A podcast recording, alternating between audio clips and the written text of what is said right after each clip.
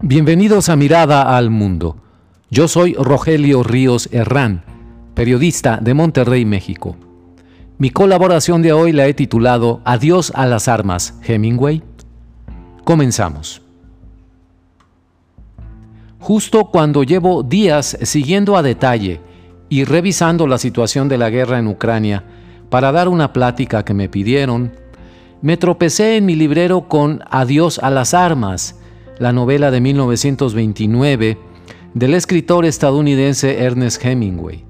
En una edición en español, fíjense ustedes, de la época del Círculo de Lectores, un proyecto editorial muy interesante que se difundió en México, esto fue allá por los años 80, y en el que estaba afiliado mi hermano mayor Roberto, quien trajo muy buenos autores a casa precisamente en ediciones del Círculo de Lectores.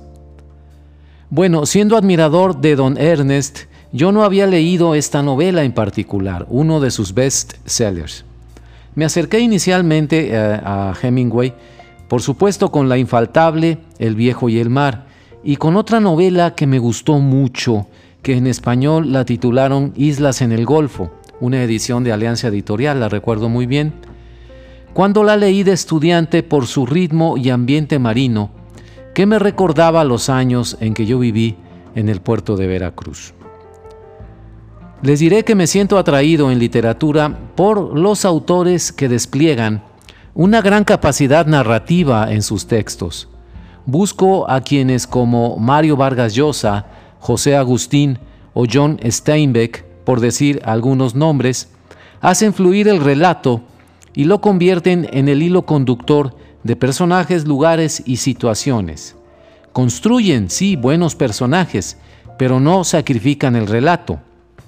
Hay un punto de partida, un camino a recorrer y un destino de arribo en sus novelas e historias que permiten a sus lectores disfrutar tanto el conjunto de lo narrado como la narración misma.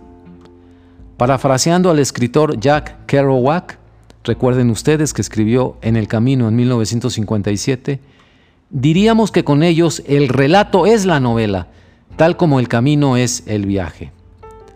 En Adiós a las armas y en otras novelas también, Hemingway ejerce el oficio de un narrador extasiado ante el paisaje, las personas, sus formas de hablar, vestir, beber y comer.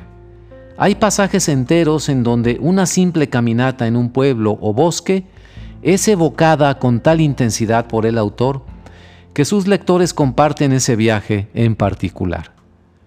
La historia de amor entre Frederick y Catherine durante la campaña militar en el norte de Italia en la Primera Guerra Mundial, tema de la novela, sucede en medio de una guerra terrible, cuya mortandad en el frente de batalla le hace exclamar a cada rato a Frederick que aquello se parece a los mataderos de Chicago más que a una gesta patriótica. La asociación de la guerra con una carnicería humana en la novela, casi 100 años de su publicación atrás, me petrificó.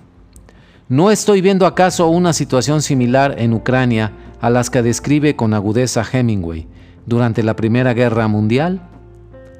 Los miles y miles de soldados rusos y ucranianos, jóvenes de menos de 25 años en su gran mayoría, destrozados por cañonazos, ametrallamientos, bombas y misiles, no se alejan en nada a lo que el autor describe en el frente de batalla entre italianos, austriacos y alemanes. A un siglo de distancia, nos recuerda la novela de Hemingway, la guerra sigue siendo nada más que eso, una matanza de rastro, pero aplicada a los humanos. El otro saldo de la agresión rusa a Ucrania son los miles de civiles asesinados por las bombas y las balas rusas, los aproximadamente 5 millones de desplazados y refugiados, la destrucción física de pueblos, ciudades y su patrimonio cultural. La única diferencia de épocas es, quizá, la sofisticación tecnológica de los instrumentos de la muerte. Concluyo amigos mi comentario con las palabras del autor en un pasaje que me pareció revelador. Lo cito textualmente. Me callé.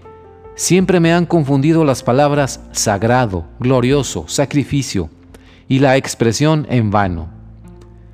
Las habíamos oído de pie a veces bajo la lluvia, casi más allá del alcance del oído, cuando solo nos llegaban los gritos.